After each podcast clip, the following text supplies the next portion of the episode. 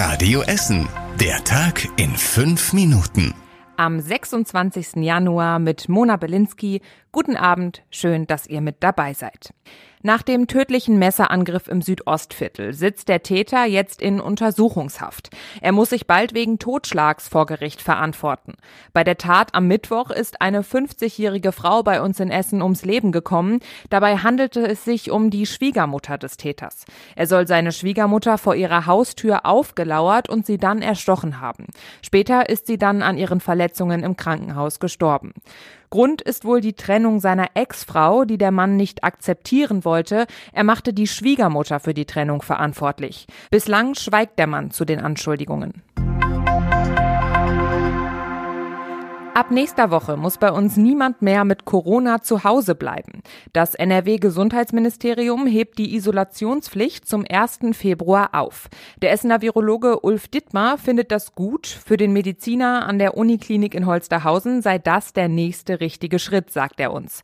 Auch euch haben wir nach Meinungen gefragt. Da sind wir für. Alleine das Gefühl der Freiheit ist einfach toll. Nicht so gut, weil doch die Ansteckungsgefahr relativ groß ist. Auf eine Art wäre es schon gut, auf die andere Art Art, ja, wegen jetzt vier, fünf Tagen im Endeffekt kannst du trotzdem wieder weitertragen draußen. Alle Infos zu der Aufhebung der Corona-Isolationspflicht lest ihr auch nochmal auf radioessen.de.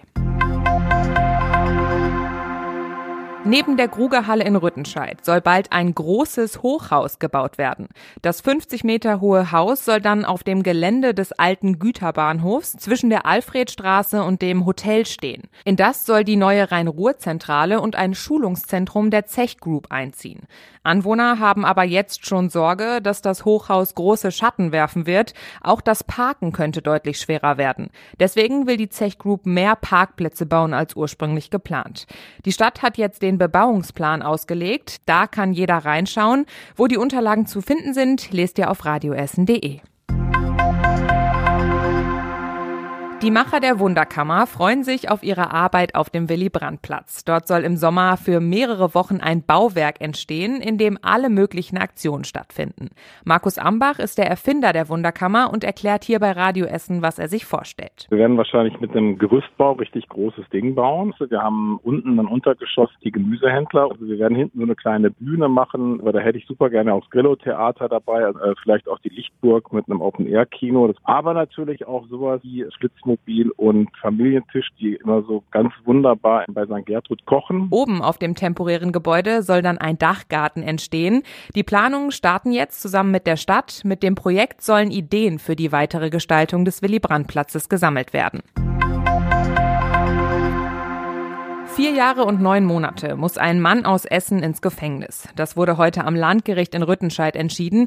Der Angeklagte soll im September in der Nähe des Essener Hauptbahnhofs dreimal auf einen Mann eingestochen haben. Vorher ist es wohl ohne Grund zu einer Auseinandersetzung gekommen. Die Stichverletzungen waren lebensgefährlich, deswegen stand auch heute versuchter Totschlag im Raum. Heute wurde der Mann dann aber wegen gefährlicher Körperverletzung verurteilt. Wer von euch bald ins Eulenspiegel-Kino in Huttrop geht, wird deutlich bequemer sitzen. Das Kino wird rundum erneuert, es bekommt frische Farbe und neue Stühle und neue Technik. Der Charme des alten Kinos soll dabei aber nicht verloren gehen. Die Renovierung des Filmkunsttheaters ist von dem Neustart Kulturprogramm der Bundesregierung finanziert. Das Programm hilft kulturellen Zentren, die von der Pandemie betroffen sind.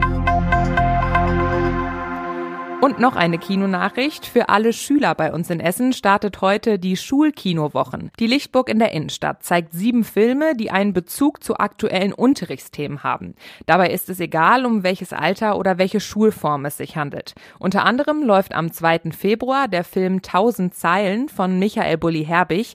Danach beantwortet der Drehbuchautor Hermann Florian Fragen über den Film. Schulen können sich für das Projekt noch anmelden. Der Eintritt kostet vier Euro. Und zum Schluss der Blick aufs Wetter.